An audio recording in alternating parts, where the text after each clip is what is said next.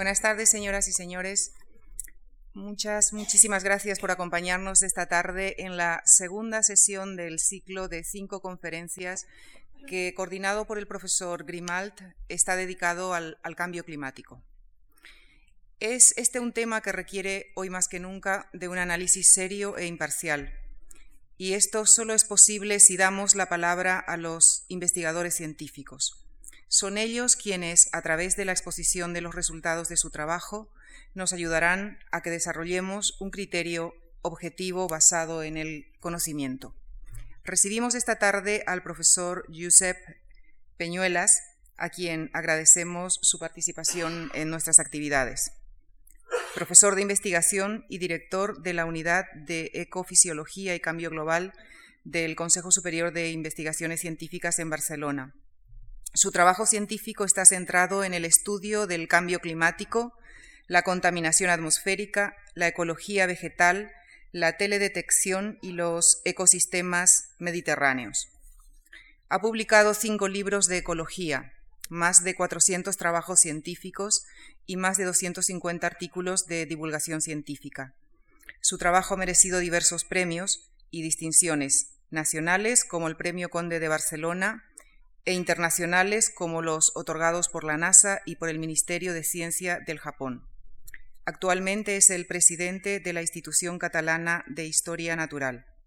El profesor Peñuelas nos hablará esta tarde de cómo es la vida en un mundo más cálido y rico en CO2. Muchas gracias. Pues muy buenas noches. Vamos a ver qué, os cuento hoy. Os cuento un poco cómo, estamos viendo los ecólogos, los biólogos, cómo está evolucionando este mundo que nos y esta época que nos ha tocado vivir. De hecho, el título que me pedía Lucía, lo que acabamos de decir, es Efectos del cambio climático y efectos de los cambios atmosféricos sobre la vida. Pero antes de esto, al llegar aquí he preparado otras diapositivas que están más, más al día y que, es, y que es bueno que tengamos presente. Una, la primera es, para empezar, como en ciencia, hablamos de ciencia, debemos saber, y no solo en ciencia, en cualquier faceta del eh, aspecto de la vida, lo que tenemos que saber es dónde estamos, en el tiempo y en el espacio. Que nos quede grabado esto. Eh, fijaros que estamos en un, en, un lugar infinitesimal en el espacio y en un momento perdidos en el tiempo en este planeta pequeñito con unas características especiales. ¿eh? Acordaros dónde estamos. Y lo que, si lo que hacemos es un zoom y como observadores externos nos miramos este planeta vemos que desde hace muy poco tiempo ha habido una especie, la nuestra, que ha sido capaz de romper todas aquellas barreras que ponían límite a su explosión demográfica. Estamos aumentando enormemente de población y además, como bien sabéis, desde los primeros, eh, los primeros hombres hasta la actualidad ha aumentado exponencialmente el uso de recursos en alimento, en transporte, en agricultura e industria. Y, como es así, fijaros que si aún hacemos un zoom a más detallado y nos fijamos lo que está ocurriendo en los últimos 50 años, que va a ser casi todo lo que os voy a presentar. No tengo el puntero, ¿verdad? O me lo he olvidado. Pero en todo caso es igual. A ver. Ah, no. Si hacemos un zoom y nos fijamos en los últimos 50 años, fijaros que como consecuencia de todo esto tenemos un aumento extraordinario de las necesidades de energía, del uso de energía, de alimento e incluso de urbanizaciones. Suelo llegar a Madrid cada vez que vengo tenemos un ejemplo de cómo está creciendo la urbanización, cómo está creciendo el uso del, territorio, el uso del suelo. Y esto lo hacemos, fijaros que si eh, damos un valor del número de hectáreas necesarias para sustentar a, uno, a cualquier individuo de esta población humana y, lo representamos, en función del territorio veréis dónde estamos utilizando mayor cantidad de hectáreas por población. Y fijaros, o sea, primer mensaje, estamos creciendo exponencialmente en el uso de recursos y de materiales. Segundo, lo hacemos de forma muy dispar. Fijaros que mientras un habitante de Estados Unidos utiliza necesita nueve hectáreas para, conseguir todos sus recursos, de, los que hace uso, el africano solo una. ¿eh? De 10 a 1, aquí tenéis la distribución. O sea que eh, tenemos un uso muy asimétrico de recursos y energía.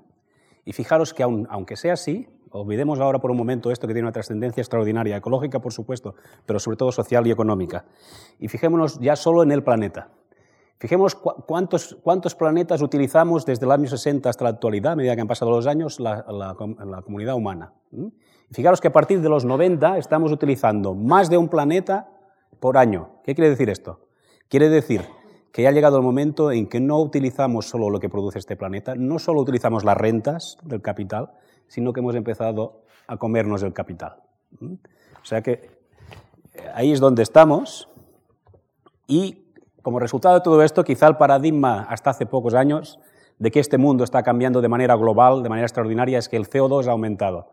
Y, parejo, y ligado al aumento de CO2 tenemos el cambio climático. Pero antes de empezar a hablar de esto, os, quiero recordar que en general estamos cambiando un sinfín de componentes del medio ambiente, un sinfín de procesos sociales y ecológicos. Solo tenéis que ver cualquiera de las gráficas de lo que ha ocurrido estos últimos 50 años, en cualquier aspecto de la vida que queráis eh, considerar. Eh, desde la población, los últimos, bueno, fijaros, los últimos 50 años, perdón, estas diapositivas son de, desde, desde el siglo XVIII. Pero bueno, los últimos 50 años, población, el, Producto Interior Bruto de los países, el uso de fertilizantes. Este es otro gran cambio ambiental que estamos produciendo los humanos y que muchas veces no tenemos en cuenta. Hoy no vamos a hablar de esto porque no podemos hablar de todo, ¿eh? pero estamos añadiendo continuamente nitrógeno, fosfato al medio. Estamos, eh, hay más inundaciones, estamos explotando sobremanera los bancos pesqueros, extinciones de especies, estamos eh, cambiando el territorio y sobre todo lo que estamos, vamos a discutir hoy, estamos aumentando el dióxido de carbono y otros gases invernadero y la temperatura. Como resultado de todo esto, aquí este balance de que tenemos alrededor del 60% de los ecosistemas y los servicios que nos ofrecen. Fijaros que si ahora uh, obviamos esta observación más biológica que hacía yo en un principio, nos fijamos desde el punto de vista incluso el egoísta de de la propia especie, Fijaros que incluso por nuestros intereses tenemos problemas con el uso que estamos haciendo del medio ambiente, de manera que en estos momentos estamos degradando muchos de estos componentes, de estos servicios de, provisión, de regulación, culturales, estéticos que nos ofrecen los ecosistemas. No os voy a abrumar con esa lista. ¿eh? Más bien soy optimista, pero eh, no puedo más que, aunque me dais la oportunidad de salir a este escenario, recordaros esto que me está sorprendiendo incluso a mí, que soy de lo más optimista que hay en el mundo, de, la investigación ambiental. Eh, fijaros, solo tenéis que ver lo que ocurría con los bancos pesqueros en 1900 y lo que ocurre ahora. ¿Mm? Esto obliga a meditar aunque no quieras. ¿Mm? Por ejemplo, a mí me obliga a salir del laboratorio y de, la urna de, cristal en que vivimos, los científicos, o algunos como yo. ¿Eh? Y, ya os digo que incluso como humanos nos interesa porque acordaros que los ecosistemas y, el medio natural, el patrimonio natural, nos provee de todos, estos beneficios desde, el mantenimiento del suelo, productividad primaria, nos, eh, nos, provisiona, que dice aquí provisioning, de comida, agua, fibra, regula cultural. Y todo esto es fundamental si queremos como sociedad humana seguir con el bienestar que al que todos aspiramos. La seguridad material, sanitaria, las relaciones sociales, una libertad de escoger. Y fijaros que en resumen, el primer mensaje Lucía me ha pedido que, enviase pocos mensajes cuando ha visto que estaba preparando ese sinfín de diapositivas que he preparado esta tarde, ¿eh? mientras estábamos, antes de venir aquí, o cuando estábamos aquí. El resumen es, meditemos un poco la evolución, como ha dicho el, el humorista, de la evolución donde estamos y a ver si ponemos un poco de prudencia en la forma en que usamos los recursos de este planeta, que es limitado en el tiempo y en el espacio que os decía. Y fijaros que eh, eh, cuando nos reunimos internacionalmente hablamos de que los científicos tendríamos que eh, poner claramente sobre la mesa y, darlo a conocer a la sociedad, preguntarnos si realmente estamos en un momento que, de una alerta roja, como dice aquí. Porque hay un sinfín de indicadores de que podemos tener problemas. Y dentro de este sinfín de indicadores que pasan por algunos de los que os he citado, incluso algunos de estos como el movimiento de capitales oportunistas eh, sector en el que no trabajo, pero que los compañeros cuando nos reunimos aportan, nosotros nos vamos a centrar hoy en este del cambio climático y cómo afecta la vida y cómo afecta la vegetación. Y para hacer esto, una vez, fijaros, el primer mensaje, cambios ambientales de todo tipo, que por cierto van a interaccionar. No, actúan aisladamente. Segundo mensaje. ¿eh? No vamos a tener tiempo de discutir todo esto, pero acordaros de esto, por favor.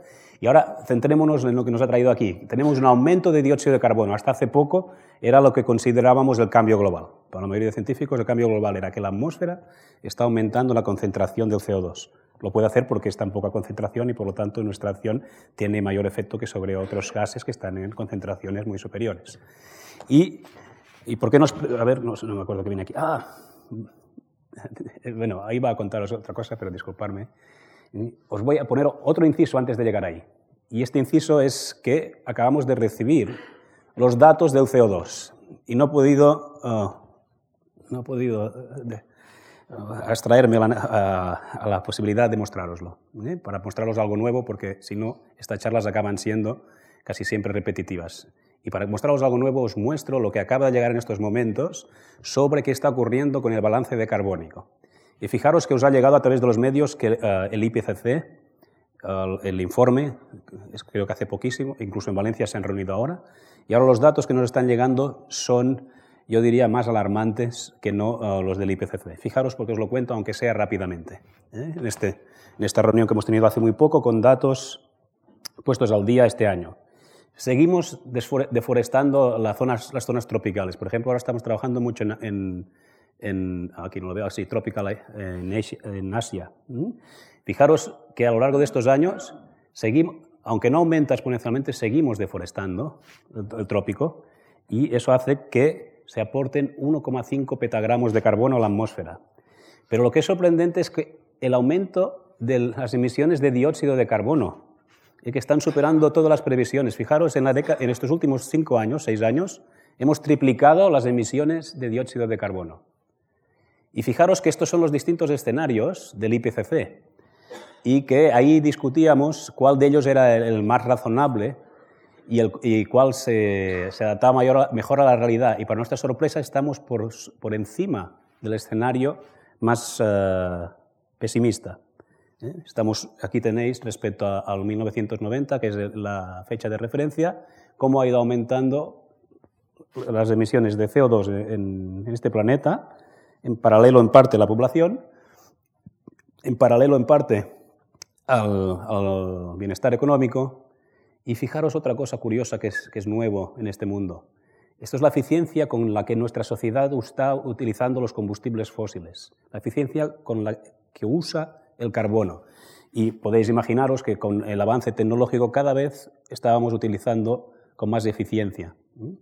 Y, pero hay aquí, estos dos últimos años, esto está revirtiendo. Hay un punto de inflexión que nos preocupa y que va coincide con este aumento también de la emisión. ¿Y esto por qué? Podéis preguntar. Bueno, se puede analizar y causa y efecto siempre es difícil, pero por lo menos correlacionar y, y fijaros lo que ocurre. Mientras Europa casi no estamos aumentando, ver lo que ocurre con China o ver lo que ocurre con la India cuando despierte del todo, que no ha despertado tanto como la China.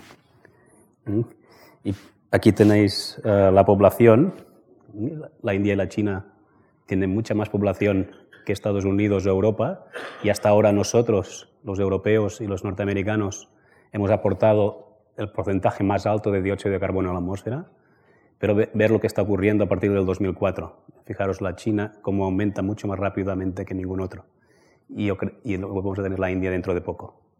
Podríais decir, el problema ahora con estos aumentos de dióxido de carbono es de, es de la China es el culpable, ¿no? Y esto en las reuniones internacionales sale, pero la China no es culpable. Esto es como cuando un barco se está hundiendo porque van dos elefantes y viene un ratoncito y, se hunde y culpamos al ratoncito. ¿eh? En todo caso, estas discusiones no me corresponden a mí hoy el aspecto sociológico y político, pero son motivo de discusión en este momento.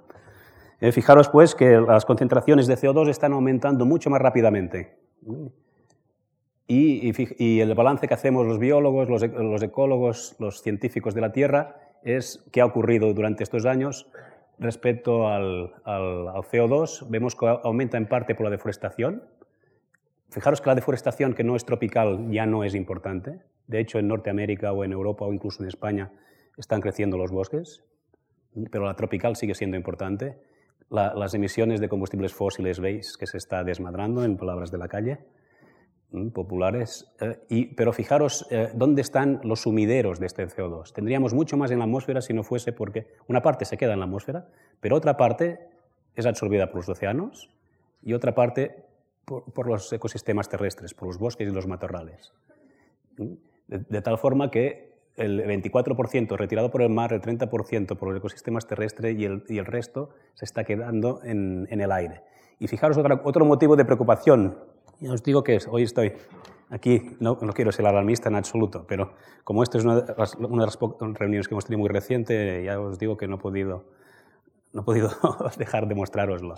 Eh, fijaros que la, última década, normalmente los bosques absorben el dióxido de carbono y hacen que no tengamos tanto CO2 como tendríamos si no fuera por ellos. Pero incluso esto ahora está, está, uh, está disminuyendo su capacidad de absorción de CO2 ligado a estas frecuentes sequías que ha habido durante esta última década. Esto lo evaluamos con datos de teledetección, con el NDVI y con este índice de vegetación normalizado que eh, se obtiene a través de la observación con satélites.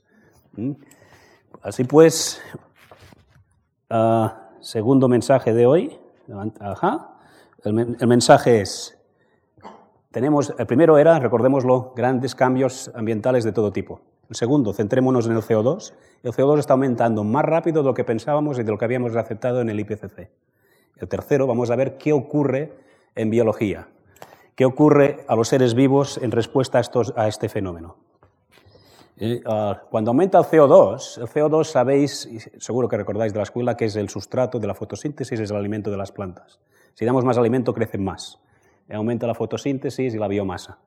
Pero además, como tienen más CO2, no tienen que abrir tanto los estomas y lo que hacen es cerrar las plantas y por lo tanto lo que hacen es eh, transpirar menos y ser más eficientes en el uso del agua.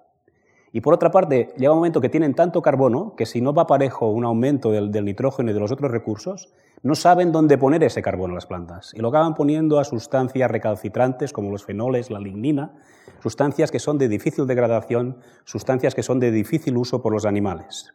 Por lo tanto, nos cambia la química, eh, nos cambia la biomasa y la química de la vegetación y el uso del agua. Y esto nos pareció a la comunidad hace 10 años científica que nos dedicamos a esto le dimos una trascendencia extraordinaria. ¿eh? Y tercer mensaje de hoy será, no creáis lo que os cuento hoy porque cada día estamos cambiando. ¿eh?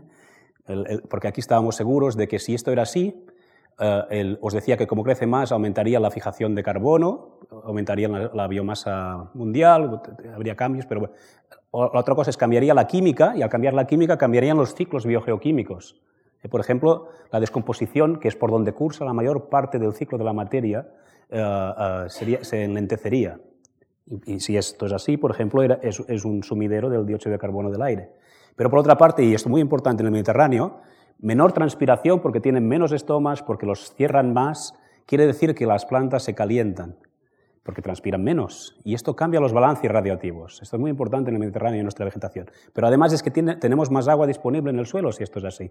Y esto cambia el ciclo del agua. Es decir, fijaros que cualquiera de estos pequeños detalles que os estoy contando, una vez lo observas a nivel global, adquiere una trascendencia muy superior a la, del primer día que estudias una cosa tan simple como mirar los estomas de los agujeritos que tienen las plantas y a través de los cuales eh, llevan a cabo el intercambio de gases.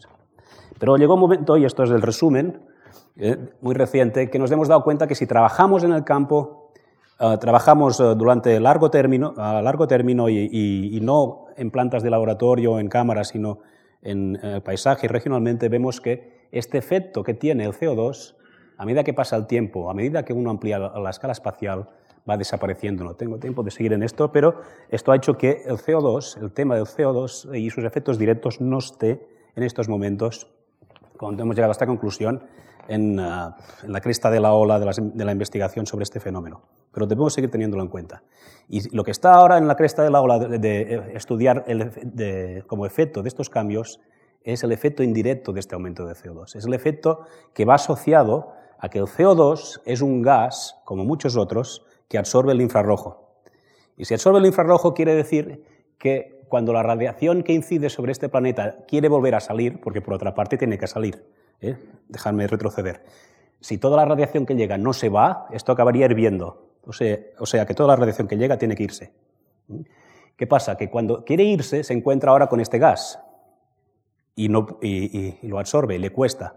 ¿Qué tiene que hacer? Pues tiene que hacer eh, el planeta y el sistema lo que hace es aprovechando las clases de física, ahora no veo al grupo de estudiantes, que, es bueno que estudiemos física, yo cuando lo hacía me parecía estudiarme la ley de Fick, según la cual la difusión del calor es función de la temperatura a la cuarta, me parecía que no tenía ningún sentido, más que el profesor quería castigarnos con el examen, explica todo esto. ¿Qué hace? Pues la Tierra aumenta su temperatura de forma que es capaz de, emitir eh, toda esa energía que, no podía, que le estaba absorbiendo CO2 y alcanza una nueva temperatura de equilibrio que suele ser uno o dos grados más, depende de, la, cantidad de este gas que haya. Este es el fenómeno invernadero. Si queréis, se puede explicar de otra forma más sencilla, es decir, simplemente que la manta de gases que cubre la Tierra eh, se, está ampliando, que es la otra forma de ver eh, lo que hace este CO2. Ah, eh, podrías decir, bueno, esto es, cierto o no es cierto, hay un sinfín ah, de otros factores que actúan sobre el clima. Pero eh, eh, los modelos nos, nos, hablan de esta, esta franja roja o rosa. Las temperaturas reales que ha habido estos últimos 100 años están en negro. Y veis, en, en azul sería si no hubiese tenido efecto invernadero. Y veis que, por lo menos, los datos que tenemos hasta ahora se ajustan a la interpretación que hacemos del efecto invernadero. Y tenemos un mundo más cálido. Sobre esto no hay dudas. Otra cosa es lo que va a ocurrir ahora. Y, esto podríamos discutirlo. Pero en todo caso, lo que sí podemos afirmar es que este es un planeta que ahora está alrededor de un grado más caliente que hace 100 años. Y la mayoría de modelos prevén que esto va a seguir subiendo. Y no solo esto, sino que los fenómenos extremos, sequías, o estos ciclones que salen en la, prensa continuamente, parece que han de aumentar en frecuencia. Esto es lo que sale en Internet, ¿eh? porque lo siguiente que se pregunta a un biólogo es ¿qué ocurre en un mundo más caliente? ¿Mm? En un mundo más caliente y, con menos agua, que porque cuando, con más agua perdón, con más temperatura lo que hay es siempre más evapotranspiración. Si no llueve más, tenemos más aridez y esto es lo que nos está ocurriendo en España. Somos un país mucho más árido que hace 50 años, no porque llueva menos, sino porque llueve mal, pero sobre todo porque las temperaturas han aumentado. Y, eh, esto me está distrayendo. Pero bueno, pero lo que os quería decir es que, es obvio que cualquiera de nosotros entiende que si la vida está montada en función de la temperatura del agua, si alteramos estos dos factores vamos a tener una, eh, alteración en la vida. Y esto es lo que eh, hemos recogido, ha recogido la comunidad científica internacional en distintos lugares del mundo, muestras de que el, aumento de temperatura y los cambios en el, régimen de disponibilidad de agua se han traducido en efectos eh, físicos o biológicos. Este mapa, estos colores creo que es un grado. Fijaros que en Alaska incluso más de dos grados, en estos lugares menos de un grado, y en estos, estos incluso pueden ser negativos. Esto es lo que ha ocurrido en los últimos 50 años, no, no me acuerdo, 50 o 100 años. 30 eh, años, 34. Y en azul tenéis uh, los efectos, os decía, físicos y en verde eh, se han descrito efectos biológicos. Y esto es lo que os voy a mostrar ahora, algunos ejemplos de aquí, del país. Por ejemplo, este, el glaciar, esto lo he sacado de esta, hoja de esta página web que ahora se ha dado a conocer eh, de Greenpeace, pero antes de ellos seguro que lo habéis observado. Si hay alguien que le gusta ir al, Pirineo, eh, o si hay alguien que le gusta ir a, los Alpes, o si hay alguien que tiene más suerte y se va al Canadá, o se va a Alaska, allí están haciendo motivo de turismo, o un objeto de turismo, el ver cómo los glaciares retroceden. O cómo en Alaska están preocupados porque el permafrost, el suelo helado, se está deshelando por cierto, que esto es, otro enigma de qué puede, puede ocurrir en este planeta si esto ocurre, porque hay, hay un depósito de carbono extraordinario. Vamos a ver qué, ocurre con ese depósito de carbono que estaba helado y que ahora empieza a deshelarse. ¿Y qué hacemos los investigadores? Pues estudiamos todos estos fenómenos a una escala espacial, os decía, intentando interpretarlo desde qué ocurre a nivel genético. No tenemos más remedio que acabar utilizando las herramientas de, de teledetección para interpretar lo que ocurre desde los organismos hasta el, globo entero o hasta las regiones o, los rodales. Y tenemos que hacerlo a lo largo del tiempo, desde interpretar lo que ha ocurrido a lo largo de hace milenios, que nos ilustre sobre cambios parecidos, que nos ayude a interpretar eh, qué ocurre cuando cambia el clima. estudiamos lo que ocurre, ha ocurrido en los últimos siglos, los últimos años, lo que está ocurriendo ahora, y si nos preguntamos qué puede ocurrir a partir de ahora con este aumento de temperatura, lo que tenemos que hacer es experimentos simulando esto o modelizar. Y esto es lo que hacemos, y no tengo tiempo de explicaros, pero algunos ejemplos vamos a ver. vamos a ver lo que ocurre en los últimos milenios, con ejemplos españoles, para saber lo que ha ocurrido. Por ejemplo, una cosa típica es ir a un depósito de un lago del Pirineo, estudiar las distintas capas del sedimento, capas que corresponden a cada año cuando se va sedimentando el material, interpretar lo que tú encuentras allí, el polen, las diatomeas, los macrófitos, las plantas, a, qué tipo de ambiente corresponden.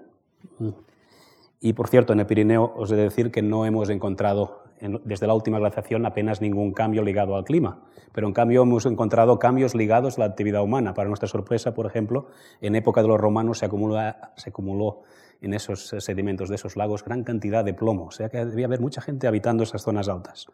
Pero en cambio, pero donde sí que hemos encontrado cambios radicales en el paisaje, que es a través de un cambio climático y que nos ilustran de lo que puede ocurrir a partir de ahora, fijaros que estamos hablando de miles de años, es en roquetas de mar, en Almería, donde hemos visto cómo, por cierto, esto que es una laguna salada y además ahora seca, en este momento ya signos del tiempo es un mar de plástico, porque está lleno de invernaderos. Y esto nos recuerda a otra cosa, que hoy os hablo solo de cambio climático, pero el cambio de usos del territorio es uno de, los otros grandes componentes del cambio global que debemos considerar siempre. Y fijaros qué ha ocurrido desde la última glaciación. En esa zona de Almería y la, zona sur de España teníamos, eh, empezó a mejorar el tiempo, el, perdón, el clima a partir de los 6.000, 8.000 años, lo que dicen el óptimo climático de la zona sur del, sur del Mediterráneo. Y fijaros, esto es el polen de árboles. alrededor había árboles y dentro había plantas acuáticas. Pero a partir de aquí empieza a secarse un poco y a salinizarse y en lugar de plantas C3, que son plantas como las que...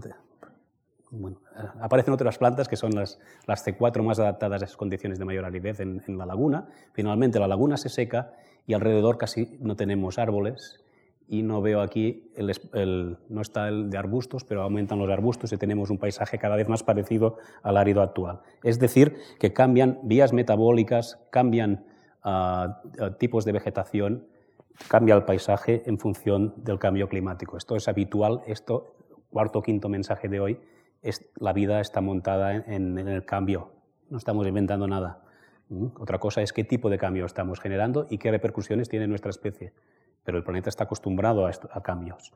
Y, si nos acercamos, os decía, en lugar de los últimos miles de años, el último milenio, nos fijamos en lo que ha ocurrido en el último periodo y nos vamos a esos 50 años, vamos a ver qué ocurre, vamos a buscar ejemplos. Y entramos en el quinto o el sexto mensaje, también muy fácil. Fijaros qué hace cuando, cuando tenemos un problema, cuando tenemos un cambio climático, qué hacemos nosotros, qué hacen los organismos. Pues lo primero que intentamos es responder con las armas con que nos ha dotado la naturaleza sin tener que cambiar nuestros genes, con esa plasticidad fenotípica que permite eh, cambiar nuestra actividad o permite, eh, tenemos umbrales de funcionamiento. Y una cosa típica es huir en el tiempo ¿eh? y cambiar los ciclos fenológicos. Por ejemplo, las plantas, sacar las hojas antes o los insectos aparecer antes cuando hace calor, o nosotros pues irnos de vacaciones eh, en, verano cuando no soportamos Madrid. Eh, eh, lo siguiente es si, somos capaces de solucionar esto, es adaptarnos genéticamente, si no somos capaces, si esto no es suficiente, adaptarnos genéticamente, si es posible, a través de la presión de selección, generar individuos de la población que están mejor adaptados a estas nuevas condiciones. Si esto no funciona, ¿qué nos queda? La inmigración. Buscar eh, hábitats idóneos a nuestra forma eh, de, vida. Y finalmente, si no, está la extinción de las especies o su sustitución por otras más hábiles competitivamente ante las condiciones nuevas. Y esto es lo, os voy a mostrar un ejemplo, en este caso de las montañas del Montseny, eh, para poner un ejemplo cercano, en el Montseny, sabéis que es una montaña muy cerca, es como Guadarrama aquí, para Barcelona, Tenéis, allí hay una, vamos y, miramos qué ha ocurrido en los últimos 50 años. Y vemos que ha aumentado la temperatura, sobre todo a partir de los 70, alrededor de un grado y pico. Los días de helada han disminuido y la precipitación sigue siendo tan variable como es habitual en el clima mediterráneo. Y esto se, asemeja muchísimo a lo que ha ocurrido en general. esta es la media del globo, ¿eh? de la Tierra. O sea que nos sirve de ejemplo. Lo primero que dijimos, ¿realmente hay, hay síntomas de que esto ha afectado a la vida? Pues tuvimos la suerte de encontrar los datos de un, señor maestro de escuela que cada día de su vida ah, salía a pasear 10-15 kilómetros y anotaba en su, en su cuaderno las fases fenológicas de, todos los, o la mayoría de los organismos que veía. ¿Qué quiere decir? Que este señor cuando salía de escuela anotaba cuándo florecía el almendro, cuándo salía, sacaba la hoja el, el, manzano que tengo aquí, cuándo llegaba el ruiseñor, y con esos datos nos, proporcionó una herramienta extraordinaria para empezar a entender algo tan sencillo como los cambios fenológicos en respuesta al, cambio climático. Y, eh, y, dejadme que os diga que esto que parece una tontería, eh, de hecho mi abuela eh, me dice esto es una, cuando empecé a estudiar esto me dijo esto es una collonada. Collonada en catalán significa nimiedad. ¿Cómo, cómo se traduce? Es decir, ¿cómo es que te pagan para estudiar esto? Y veréis que incluso esto, que parece tan poca cosa, tiene un efecto extraordinario sobre la vida de este planeta. Vamos a verlo, vamos a repasar la historia de qué hicimos con los datos de este señor. Primero nos dimos cuenta que a pasar los años avanzaba la salida de las hojas. Cada año salen antes las hojas del, del manzano. Cada año se pierden más tarde. Por lo tanto, ¿qué quiere decir? Que el manzano y todas las plantas que respondan como él extienden su periodo vegetativo, su periodo de actividad en este caso alrededor de un mes. Además, florece antes, no ocurría nada con la fructificación. Mm, lo siguiente que uno hace es estudiar qué factor explica mejor esto y se da cuenta que es la temperatura. Y lo siguiente que uno se pregunta es, ¿esto que ves para una especie es válido para más especies? Por suerte nuestra teníamos esos datos y miramos en las cincuenta y pico especies que estaba estudiando el señor Comas y comprobamos cómo la salida de las hojas se avanza significativamente en casi todas ellas. ¿eh? No hay ninguna que se retrase. En cambio, casi todas se retrasa la caída y en conjunto, en las barras oscuras indican que el cambio es significativo. Todas han extendido su periodo vegetativo. Algo parecido ocurre con la floración, pero más diverso, y con la fructificación. De forma que el resumen de todo esto es que allí tenemos alrededor de un mes más de actividad. Y lo siguiente que uno se pregunta para ser metódico es, ¿esto que has visto en, la falda de las montañas del Montseny ocurre en todas partes? Y lo que uno hace es ir a ver los datos de los compañeros, hacer un estudio bibliográfico y ve que cuando ponemos todos los datos en común para Europa, el fenómeno se repite. ¿Mm? Salen las hojas antes, en otoño es mucho menos claro, pero tienen tendencia a caer más tarde. O los fenómenos de de otoño. Esto es un detalle más. Y lo siguiente que uno se pregunta es no conformarse con Europa, ir al mundo entero y ver lo que ocurre cuando coges datos de todo el mundo y tienes el mismo fenómeno. ¿eh? La actividad fenológica, el momento en que las plantas llevan a cabo o, pasan por las distintas fases de su ciclo vital, está alterado. y está alterado de esta forma, con gran tendencia a avanzar, sobre todo en primavera. Lo siguiente que uno se pregunta es, ¿esto que ven en lugares eh, en particular es suficientemente general cuando uno estudia a nivel regional o a nivel global? Y es cuando utiliza las herramientas que les decía de teledetección y vamos y estudiamos los satélites.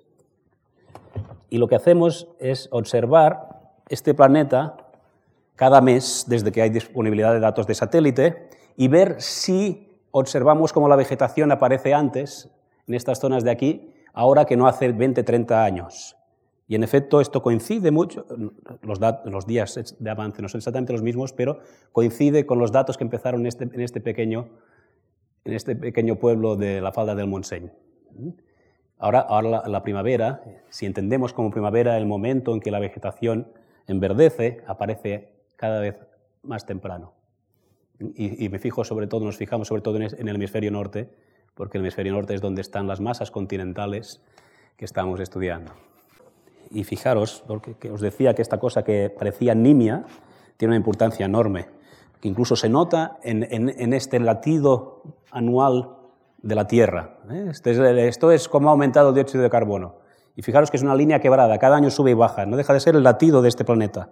Y es un latido que nos indica que cada vez eh, late, el latido, perdón, la Tierra late cada vez con una intensidad mayor. Y en parte puede ser, y, aparece antes la primavera. Esto, aquí no se ve bien, ¿eh?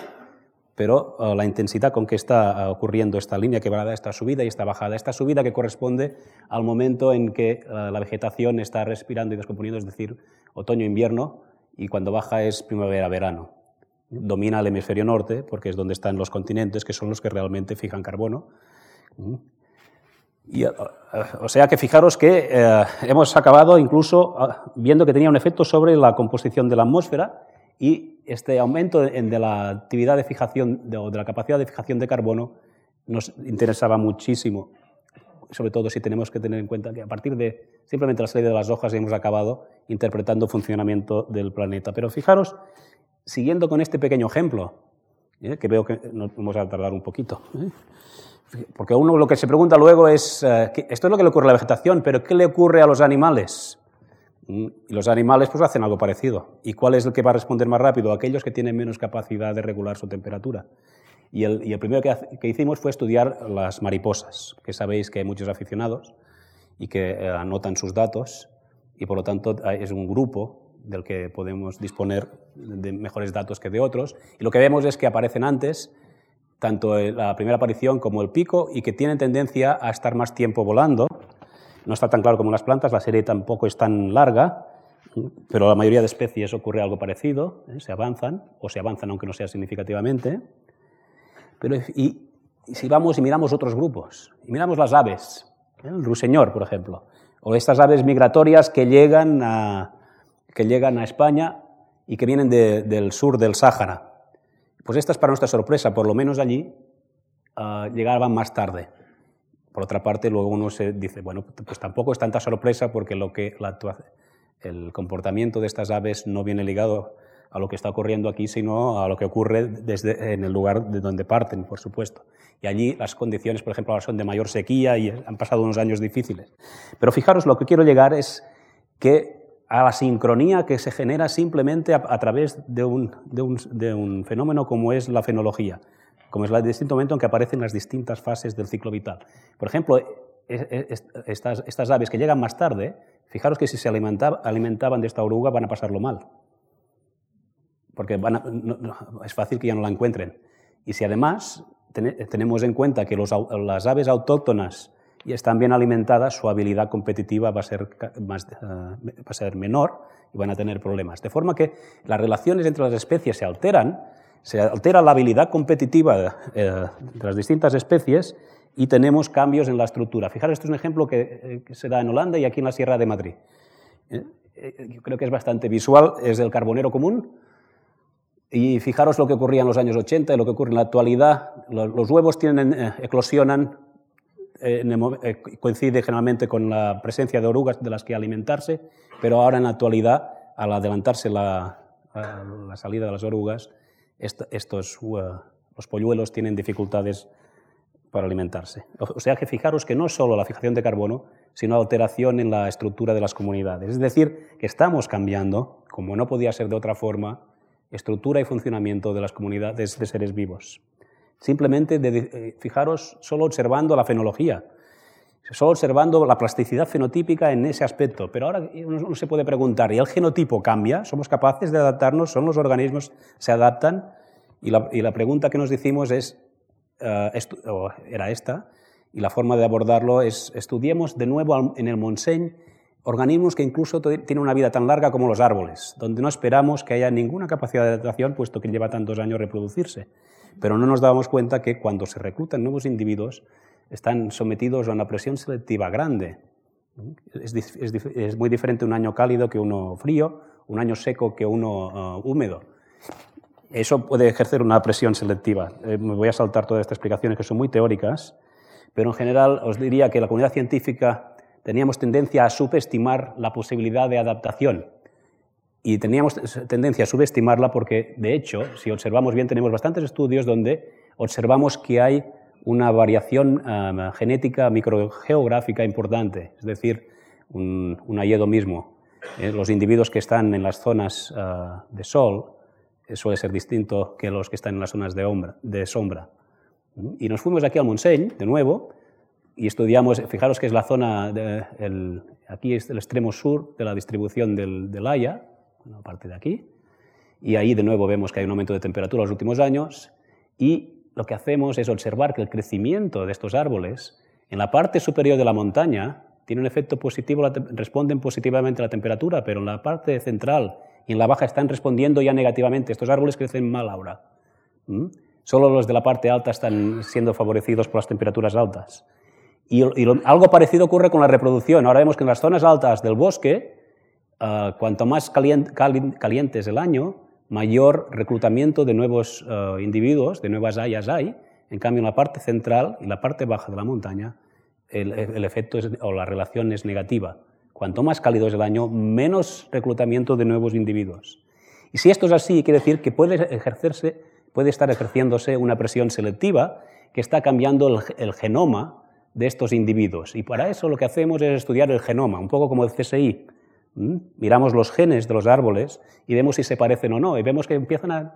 esto es un poco duro, pero básicamente que algunos genes se diferencian entre la parte alta y la parte baja del bosque, indicándonos que empieza a haber diferenciación genética.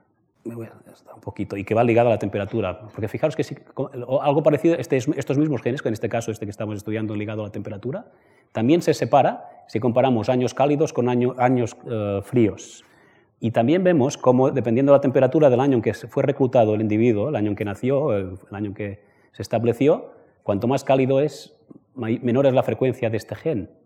O si lo miramos por años, a partir de los últimos 50 vemos cómo va descendiendo. Es decir, que hay cierta adaptación, incluso en el ayedo.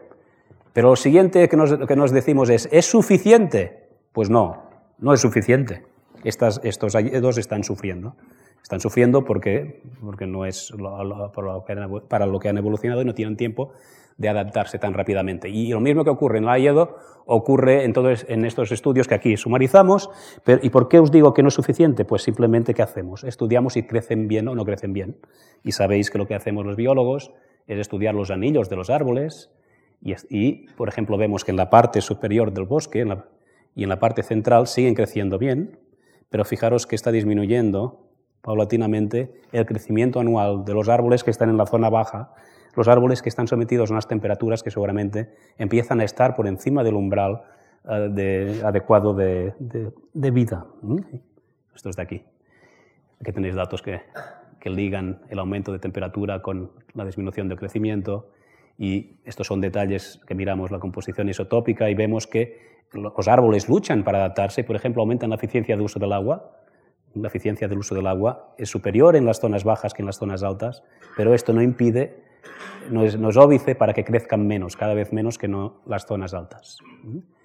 Y, esto es una cosa paulatina, pero fijaros que todo esto es muy complejo. ¿eh? Este es el, sexto o séptimo mensaje que os quería. esto es complejísimo, multifactorial, difícil de llegar a conclusiones. Pero otra cosa que ocurre es que las, temperaturas no aumentan paulatinamente.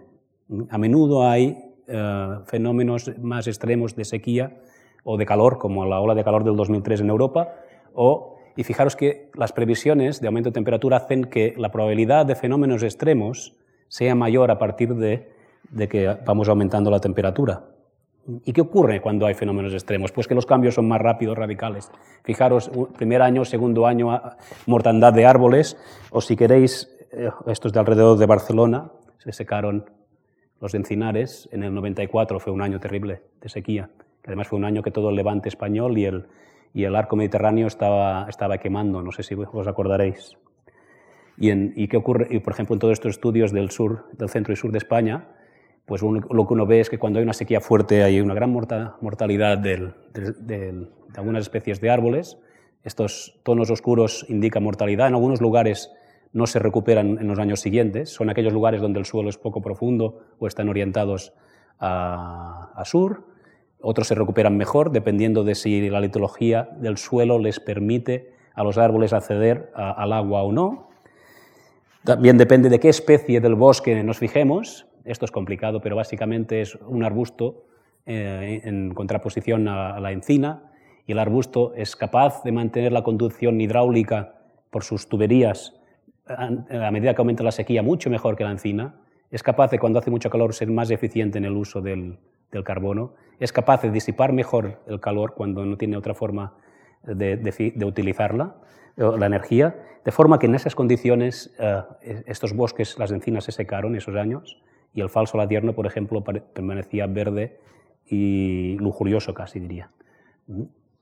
Y la otra cosa, y claro, fijaros el contraste siempre, también depende de la gestión, no solo de la litología, de la especie, la gestión también.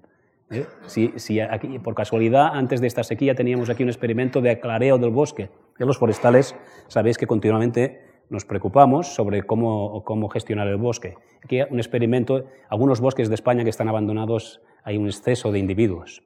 Pues aquí miramos lo que ocurría con el aclareo y, nos dimos, y por casualidad vino la sequía del 94 y veis que aquí no se murió ningún árbol, mientras que alrededor no se ve muy bien la fotografía, pero se murieron muchísimos. Esto simplemente, de nuevo, no se tiene que eh, estudiar mucho para entender que la misma agua, eh, para menor número de individuos, quiere decir que van a tener más por, cabeza y pueden, pueden subsistir a estos periodos de sequía. Ah, pero llega un momento en que os decía que, aunque procuren adaptarse fenotípicamente o responder fenotípicamente y adaptarse, llega un momento que no pueden y lo que tienen que hacer es migrar. Lo están haciendo las masas de vegetación, los ecosistemas españoles, los ibéricos, que era el título de la charla. Pues vamos a ver de nuevo un ejemplo, nos vamos a seguir quedando en el mismo Montseny, pero esto se puede reproducir, por ejemplo, en la Sierra del Guadarrama también para poner... Montseny va muy bien porque es una zona de frontera entre el, bosque húmedo europeo y el bosque mediterráneo. Ahí se encuentran los dos. El bosque mediterráneo llega hasta mil metros y a partir de mil metros tenemos el bosque eh, templado húmedo europeo, el hayedo. Y ahí hemos visto que eh, precisamente el bosque mediterráneo está subiendo sobre todo en las laderas sur con respecto a los años 50. Fijaros, aquí no veis muy bien la foto, pero para ayudar, este verde oscuro es la encina. La encina en los años 60 prácticamente aquí a, a, 1200 metros no había y ahora está subiendo hasta 1400. O, está ganando terreno eh, al roble por debajo. O si comparamos de nuevo el mismo Alledo, fijaros eh, lo que hacemos los biólogos estudiar, es estudiar lo que hacen los, sociólogos también, la estructura de edad de la población y comparar la de, la de, arriba, la de abajo con la de arriba y vemos que, eh, aquí hay un detalle para los individuos jóvenes, vemos que de jóvenes hay muchos menos en la zona baja, la mitad. Y en cambio ahí se eh, están apareciendo muchísimas encinas, cuando aquí no aparece ninguna, como es de esperar. Es decir, que hay un movimiento del bosque mediterráneo hacia arriba. Y fijaros que el ejemplo que os muestro es un bosque, es decir, de árboles, árboles que tienen vida, vida, vida media muy larga. Las poblaciones eh, anuales tienen capacidad de migrar mucho más rápidamente. Y esta es la parte superior. La parte superior incluso parece, no, sabemos bien, pero parece abetos en los años 20 y el, y el bosque y el, el ayedo, fijaros cómo ha subido, más que subir, porque había algunos individuos, ha ganado en densidad, en presencia y en altura. Fijaros que ahí había algunos individuos viejos, pero ahora se han cubierto todos, todos los espacios libres con nuevos individuos. Y fijaros que la línea de árboles tiene tendencia a subir. Aquí no se ve muy bien, disculpar, veo que son las flechas negras debían ser blancas para que las viésemos mejor. Aquí hay nuevos individuos que si los, los contamos vemos que están subiendo 60, 70 metros, individuos que en la mayoría tienen menos de 30, 35 años, que es cuando ha empezado a cambiar de manera tan acentuada el clima en este país. ¿Mm? Y, de nuevo, fijaros que el, método siempre es el mismo, como en la fenología, vamos a ver si esto ocurre en otros lugares. Eh, y, cuando uno estudia esto en distintos lugares del mundo ve que ocurren cosas parecidas y que la tendencia es ir a desplazarse hacia el norte 6 kilómetros por década o hacia altitudes mayores 6 metros por década. Fijaros que en el Montseny serían 10, pero bueno, esto es una media. Estos son distintos, distintos tipos de comunidades para las que se han descrito movimientos parecidos, el zorro rojo respecto al ártico, aves, mariposas. Pero bueno, fijaros que que nos hemos, eh, estamos con las respuestas fenotípicas, las genotípicas, la migración, y os decía que esto es multifactorial. Y, aún, podemos seguir con el ejemplo de Montseny, de hecho no hemos tenido que salir ni de, ni de esa montaña para presentar los ejemplos ibéricos. Y, esto interacciona, con, os decía, con, otros cambios, y uno de ellos es la fragmentación. La fragmentación es un, fenómeno de estos de cambios de uso del territorio importantísimo. Fijaros, y además todos seréis conscientes, de que si mirabais mapa como este, o cualquier otro lugar, este es el que tenía a mano, mm, eh, hace 50 años veías manchas de población en medio de la naturaleza. ¿eh? y ahora, ahora no ves eso. Ahora ves, ves a una mancha de, naturaleza en medio de un mapa de ciudades, de urbanizaciones y sobre todo de vías de comunicación por las que transcurren no solo materiales, sino información.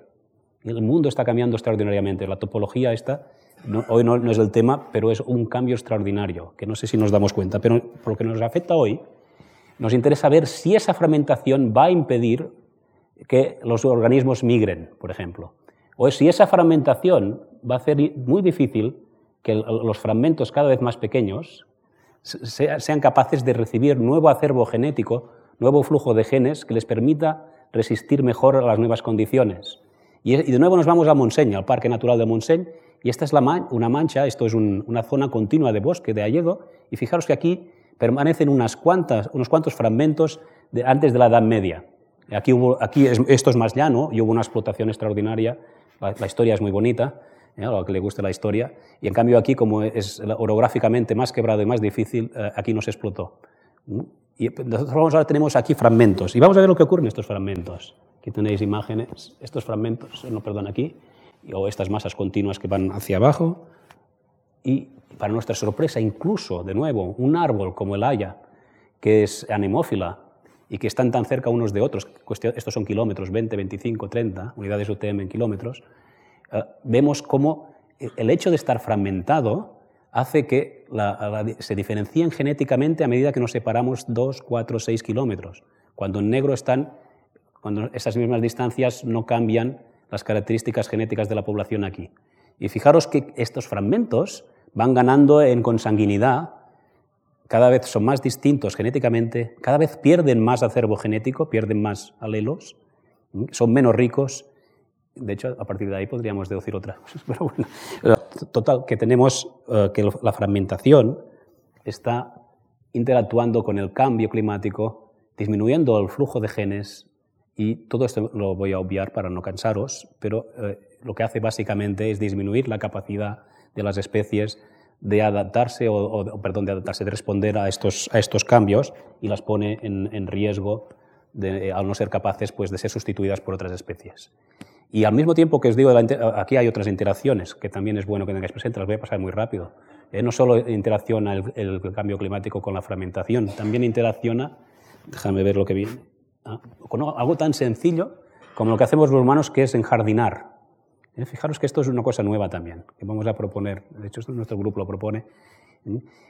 Eh, estamos, los humanos estamos enjardinando no solo las casas, sino las ciudades, las carreteras, las autopistas, y ahora lo podemos hacer y, ir cada vez más hacia el norte, cada vez esto está más enjardinado, porque estamos, al aumentar la temperatura, el porcentaje de especies que pueden vivir ahí está aumentando alrededor de 20-30% en países como desde Holanda hasta Escandinavia. Y esto, que parece de nuevo que, es una tontería, fijaros que todo tiene unas, consecuencias muchas veces inesperadas. Estamos viendo que como consecuencia de esto está aumentando la dispersión de especies invasoras. Porque además nosotros aquí en los jardines las criamos, las cuidamos, eh, pero si además llega un momento que son capaces, porque el clima ha cambiado de salir, pues pasan a ser invasoras pero además están emitiendo más volátiles estas especies. No, vamos a hablar hoy de esto, pero las plantas emiten hidrocarburos. O sí que vamos a hablar un poquito. Hidrocarburos, y, estos hidrocarburos están en la, en la, base de la formación de ozono y de aerosoles. Y por ejemplo, ahora las ciudades del norte empiezan a estar preocupadas porque en invierno tienen episodios de smog. Aquí en Madrid es habitual, y en Barcelona también. Pero ahí no tenían en invierno, entre otras cosas porque no tenían, no tenían estas plantas. Y ahora cuando pueden empezar a tenerlas están preocupados. Y entonces es cuestión a discutir. Pero además tiene otros, otros efectos, como la misma fijación de carbono. Están fijando mucho más carbono del que fijarían si, por ejemplo, esto es Phoenix, eh, el desierto, fijaros que es marrón, ahí no hay fijación de carbono y como, y como están ahí eh, regando y, y, jardinando todo, bueno, con sus céspedes y demás, tienen mucha fijación de carbono. Claro que eso sí, a costa de un input extraordinario de agua y, a costa de un input extraordinario de energía, a costa de un input extraordinario de energía exosomática. Pero esto es otro tema. Eh, en nuestro país quizá nos interesa mucho más la interacción de ese cambio climático con los incendios. Un clima más árido, sequías más frecuentes, más incendios forestales. Básicamente os decía que hemos visto como en los últimos años la, la evapotranspiración potencial ha subido. Estos son datos para España. Si esto es así, el índice, el, índice de riesgo de incendio también ha subido. ¿Mm? Y como consecuencia de esto, la recurrencia, la frecuencia de incendios ha aumentado. Y la frecuencia de incendios es una cosa que nos interesa incluso tanto más que el incendio en sí, porque, por ejemplo, impide que zonas como esta, que, han sido quemadas tres o cuatro veces muy a menudo, quemadas, no, no, tienen tiempo de recuperar el tipo de vegetación, por ejemplo, boscosa. Y donde teníamos bosques, tenemos matorrales. Finalmente, fijaros que todo esto acaba preocupándonos por una cuestión que todo el arco mediterráneo aquí no está pintado, pero los países del norte de África también están preocupados por si esto acaba en, en fenómenos de desertificación. Fijaros que si esto es lo que hemos visto en las últimas décadas, y lo, siguiente que uno se pregunta es qué ocurrirá a partir de ahora. Y para, os decía que para responder a esta pregunta, uno primero tiene modelos que fijaros que ya os he dicho que estamos en este momento por encima del, más pesimista de los escenarios. Y lo que uno hace es incorporar los datos de estos modelos a unas bases de datos donde tiene los datos forestales, los datos de los, de los materiales, los datos meteorológicos y a partir de ahí haces tus modelos de qué puede ocurrir a la vegetación, qué puede ocurrir a los ecosistemas a partir de, del 2020, del 2050, del 2080. Esto me lo voy a saltar, simplemente es para informaros de que esto existe, además de, los, de las previsiones eh, climáticas, existen estas previsiones de lo que ocurre, por ejemplo, al periodo vegetativo, de lo que ocurre al contenido de, agua del bosque. Fijaros, en España esto quizás va a ser uno de los cambios más radicales. Se prevé para, el 40, para dentro de 30 o 40 años disminuciones de 20-25%, si esto sigue así. ¿eh? A partir de ahora debería ser yo mucho más prudente. Soy mucho más prudente en las previsiones. De hecho, fijaros que la comunidad científica no habla de previsiones, habla de proyecciones ¿eh? para curarnos un poco en salud. Y, pero si esto es así, y de hecho en nuestro país siempre el, el, problema, el factor limitante es el agua, esto va a ir a peor. 20-25% menos de, disponibilidad hídrica en 20-30 años, según estos modelos. Y esto se traduce en que en estas zonas del sur hay una mayor mortalidad de, las especies forestales, de las arbóreas, sean coníferas, sean de, uh, caducifolias o sean incluso uh, las, las, encinas, por ejemplo. Y, estos son los modelos, que habéis visto que los paso rápido, entre otras cosas porque el tiempo, el tiempo pasa tan rápido como la exposición o más. Y, y, otra porque os digo que uno tiene que ser prudente incluso con los propios modelos. Pero la otra cosa es hacer experimentos. Y los experimentos, fijaros que también en España hacemos bastantes de estos. Hay una comunidad amplia que se dedica a esto. ¿no? Estáis de ecólogos terrestres. Y esto se hace en el laboratorio, pero a los ecólogos casi siempre, al final, nos interesa no, no solo limitarnos al aspecto reduccionista del laboratorio, sino intentar ir a cada vez a condiciones más naturales. Y fijaros que acabamos haciendo experimentos en distintos ecosistemas, con distintos métodos y en colaboración con distintos uh, grupos, de tal, de tal, manera que podemos interpretar no solo lo que ocurre aquí, sino lo que ocurre aquí en comparación a, otros, a otros hábitats en, en gradientes distintos de precipitación y temperatura. Por ejemplo, este es uno en el Garraf, donde lo que uno hace es, si quiere saber lo que va a ocurrir cuando haya mayor sequía y mayor calentamiento, pues simúlala. Y por ejemplo, aquí hay tres parcelas control, tres de sequía, tres de calentamiento. Y esto se hace con, por ejemplo, unos toldos que lo que hacen es cubrir la vegetación cuando se hace de noche, de forma que impiden la radiación del, calor acumulado durante el día y simulan exactamente lo que es el efecto invernadero sin perturbar uh, el ecosistema que estudias me voy a saltar todos estos detalles, o otros toldos son impermeables y lo que hacen es cubrir la vegetación cuando está lloviendo automáticamente para así simular la sequía. Y lo que uno ve es, por ejemplo, a lo largo de los años, consigue disminuir este 20 o 30% que os decía de humedad, simula que puede ocurrir en 20 o 30 o 40 años y este aumento de temperatura de un grado, alrededor de un grado, y ver qué ocurre. Uno estudia todo este tipo de, variables y lo que hace es reproducir esto que hemos visto que ha ocurrido, de hecho. ¿Eh? Fijaros que os he estado hablando durante más de media hora de lo que hemos visto en los últimos 50 años eh, y, ahora vamos a ver lo que ocurre en los próximos. Y vamos a ir pasar muy rápido porque los resultados son muy parecidos. Se avanza la primavera, salen antes, salen antes las hojas, excepto cuando el año es extremadamente seco. No lo hacen todas las especies igual. Eh, Casi siempre eh, pues la temperatura es fundamental en avanzar o retrasar la salida y en algunas especies es fundamental el agua. De nuevo, el agua aparece aquí. En el Mediterráneo el agua es un factor que la comunidad internacional muchas veces no tiene tanto en cuenta como debería. muy dominada por el mundo anglosajón, donde, por ejemplo, si nos fijamos en el mundo anglosajón, ellos, la temperatura incluso les va bien para producir más. Cuando nosotros, cuanto más caliente ya, ya estábamos en un óptimo, cuanto más cálido es el año, cuanto más caliente se genera eh, es el ambiente que se genera con estos sistemas, menor es la productividad. Y fijaros que a nosotros cuanto más húmedo es el, el año, mayor es la productividad, pero esto no ocurre en Gales, donde el agua precisamente lo que hace es sobrarles. ¿eh? Dinámicas distintas según esos contrastes, según el, hábitat, según estos, estos, gradientes geográficos. O sea, fórmulas generales no existen. Eh, respuestas simples no existen. Pero quizá el resumen de, de, esto es que, de nuevo os repito lo de la aridez, cuanto más árido es el país, eh, menor es la respuesta al calentamiento. Fijaros que tras nueve años de este experimento en, aquí en España no ha cambiado la acumulación de biomasa cuando eh, eh, lo ha hecho 400 gramos metro cuadrado en, en Gales. La respuesta es distinta según las especies, nos lo vamos a saltar. unas especies responden muy mal a la sequía, otras como globularia responde bien. Esto es, ocurre como, en como en todo, hay unos que salen beneficiados y otros que no pero en general la sequía es un problema para la productividad y la fijación de carbono en los ecosistemas mediterráneos.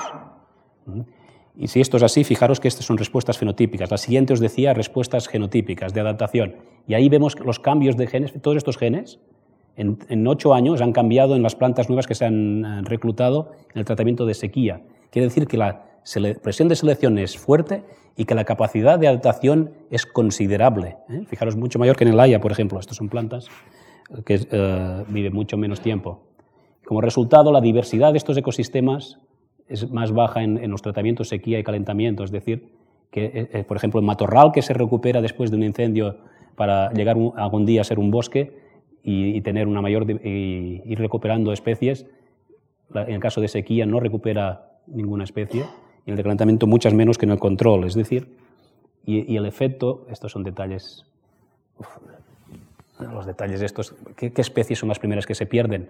Cuando la intensidad del cambio es pequeña, solo aquellas que son menos abundantes. Pero cuando la intensidad del, cambio que generamos o que se genera anualmente de forma natural es, es, mayor, aparece la idiosincrasia de las especies. Aparecen las características típicas de cada una y ahí no, es no podemos prever qué especies aparecen y, y des, o desaparecen. ¿Mm? Fijaros la evolución del número de especies. Fijaros los, los, años, los años, este fue muy cálido, el 2003, este fue muy seco, la primavera, el 2005. Y fijaros cómo la sequía no permite recuperar las especies, el agua es muy importante. Fijaros esto, el, esto parte de un matorral después de un incendio, los árboles se van recuperando si no, si no, no, no hacemos ningún tratamiento, pero si simulamos una sequía como la prevista para esta que os decía de 20% menos de humedad, lo que veis, o un calentamiento de un grado, no se recupera el árbol y en cambio se mantiene el, matorral. Es decir, que fijaros que, que, pequeños cambios influyen de manera muy significativa en el tipo de deporte o en el tipo de paisaje que tenemos. ¿Mm? O, como hemos hablado un poco de fuego, esto representa la, el, la proporción entre las partes vivas y muertas y por lo tanto entre, es, un, es una variable de gran interés en cuanto al riesgo de incendio. Fijaros que a medida que pasan los años cada vez se acumula más combustible, más riesgo de incendio, pero además que la sequía hace, de hecho está al revés, eh, tenéis que pensar al revés, valor, valores menores indican mayor riesgo de incendio porque está, hay más material muerto y fijaros además que los años secos esto aumenta. Todo, fijaros que todo esto son medidas muy sencillas pero que nos informan, si las aprovechamos bien, sobre eh, variables muy importantes. Mm, la humedad del suelo. Y fijaros que si esto es así, que la humedad del suelo se traduce en mayor material muerto y si además tenemos temperaturas más altas, tenemos que interesarnos especialmente por qué va a ocurrir con la prevención de incendios y con las políticas eh, de gestión forestal. Y, para no poneros solo ejemplos que os pueden parecer un poco montanos, eh, para llegar, eh, aquí hay estos ejemplos son biogeoquímicos, son un poco más difíciles de explicar, pero básicamente no todo responde igual, el nitrógeno responde distinto al carbono, crea sincronías que no sabemos exactamente cómo va a evolucionar esto, o vemos como la respuesta de la biomasa de nuevo es mucho mayor en países como Gales, que son, según ellos, miserablemente fríos y húmedos, según nosotros, extraordinariamente bellos y verdes. Y, en cambio nosotros, eh, aunque esto se caliente, no, no, no, no, no pasa nada con la, O, pero fijaros, eh, otros ejemplos, podrías decir, todo esto de nuevo son cullonadas que decía la abuela, ¿eh? son nimiedades. Pero fijaros que sorprende continuamente. Una cosa tan sencilla como algo que nos preocupa en muchos lugares de España, que es el exceso de nitratos en las aguas. Y, sabéis que pasan, en algunos casos, por encima del umbral sanitariamente permitido. Pues hemos visto que en algunos de estos matorrales que estudiamos, un solo grado se ha traducido en este incremento, aquí tenéis en rojo, en la, liberación del nitrato. Esto ha ocurrido en el matorral de Holanda y están preocupadísimos porque de hecho ellos ya tienen un exceso de nitrógeno. ¿eh? Sabéis, a través de los purines, son uno de los países donde hay una mayor deposición de nitrógeno. Un solo grado ha aumentado enormemente la liberación de nitratos y ha empeorado de manera muy significativa la calidad de las aguas. Esto acabó pasando en las empresas de aguas de ahí. Estos experimentos parecidos en bosques que me voy a saltar las respuestas son muy similares. Acordaros, el séptimo mensaje es, y de hecho casi el único, porque os estoy bombardeando con tantos detalles y tantos datos, es que todo esto es multidimensional, multidisciplinar, requiere tener en cuenta los distintos factores, las sinergias, los antagonismos, las adiciones, requiere trabajar físicos, químicos, forestales, mm, sociólogos, economistas, de los que nos he hablado. Pero, y fijaros que un ejemplo, continuos ejemplos de sorpresa son estos. Eh, y, por eso os decía la interacción entre biólogos y físicos, por ejemplo. Porque fijaros que solo os he hablado hasta ahora de, eh, eh, unidireccionalmente, efectos del clima sobre la vegetación, pero la vegetación actúa sobre el clima. Y, cada vez creemos que de manera más importante, porque altera los procesos biogeoquímicos.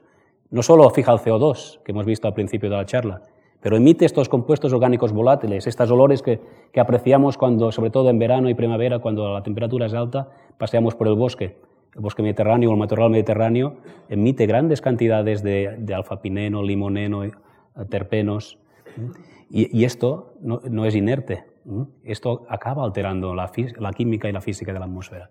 Pero es que además eh, la vegetación altera el albedo, la reflexión de la radiación. Es muy distinto un suelo desnudo que un bosque.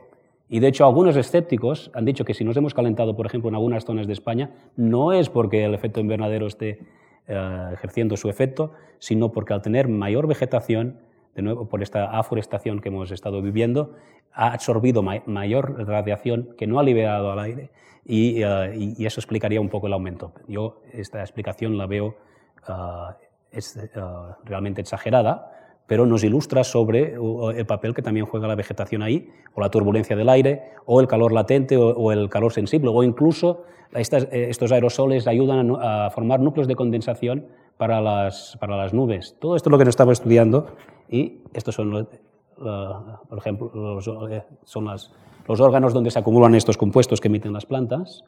Y os decía que una de las últimas sorpresas eh, que los biólogos estamos aportando a este mundo del cambio climático es que como estamos viendo calentamiento, estos compuestos orgánicos son producidos y emitidos cada vez en mayor cantidad y nos preguntamos si realmente van a actuar como un factor de retroalimentación negativa, quiere decir que serían como la salvación de la Tierra, la Tierra se comportaría como un organismo, ¿os acordáis la teoría de Gaia? Esto se calienta y ¿qué hacen los vegetales? Pues emiten unos compuestos que refrigeran. ¿Mm? es visto de, una manera muy simple.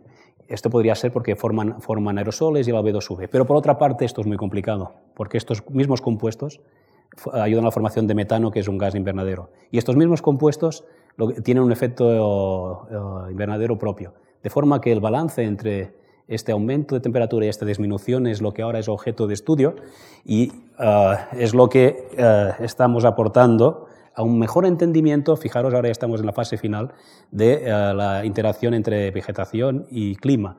Fijaros que estos, estos modelos de clima, que son los que nos hablan de estas proyecciones de aumento de temperatura, empezaron siendo muy simples. Solo, tenían en cuenta lo que ocurre en la atmósfera.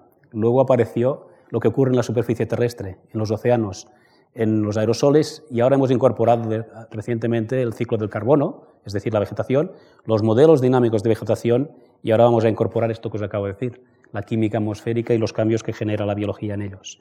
En resumen, de todo esto que hemos dicho, podríais decir, bueno, ¿y todo esto nos interesa o no como sociedad?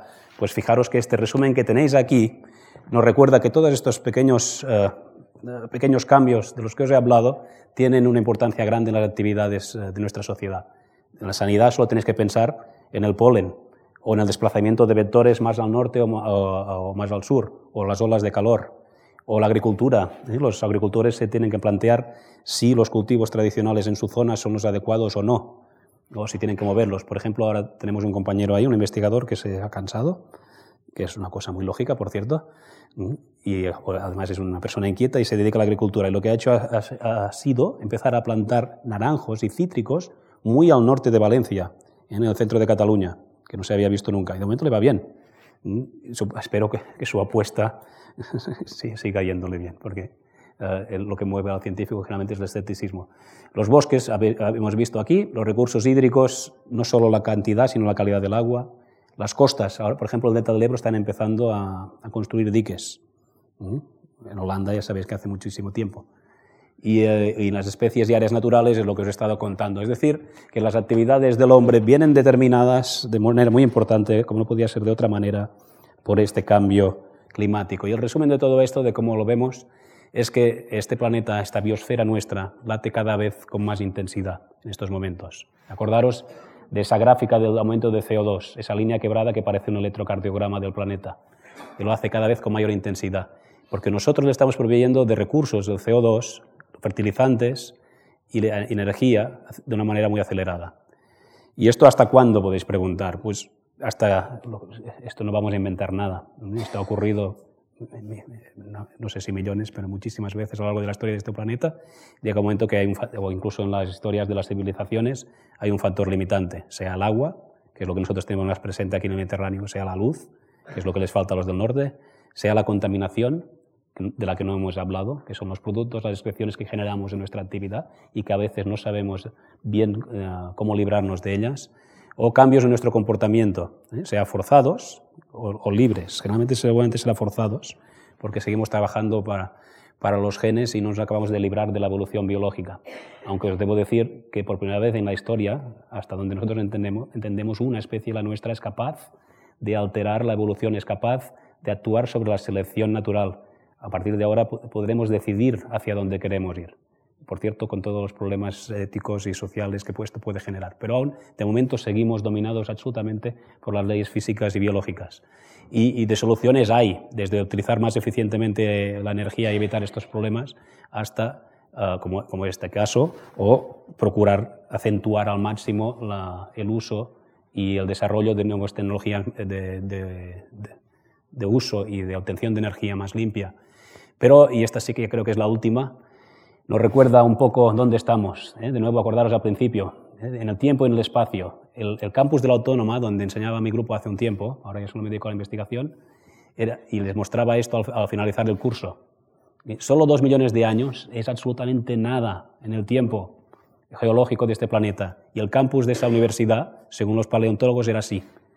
Es decir, este planeta, la vida está montada en el cambio y no estamos inventando nada nuevo como os decía, lo que nos interesa a nosotros es preocuparnos como especie de hacia dónde vamos. Y todo esto es el resultado de mucha gente trabajando en, estos temas. Gracias por atender.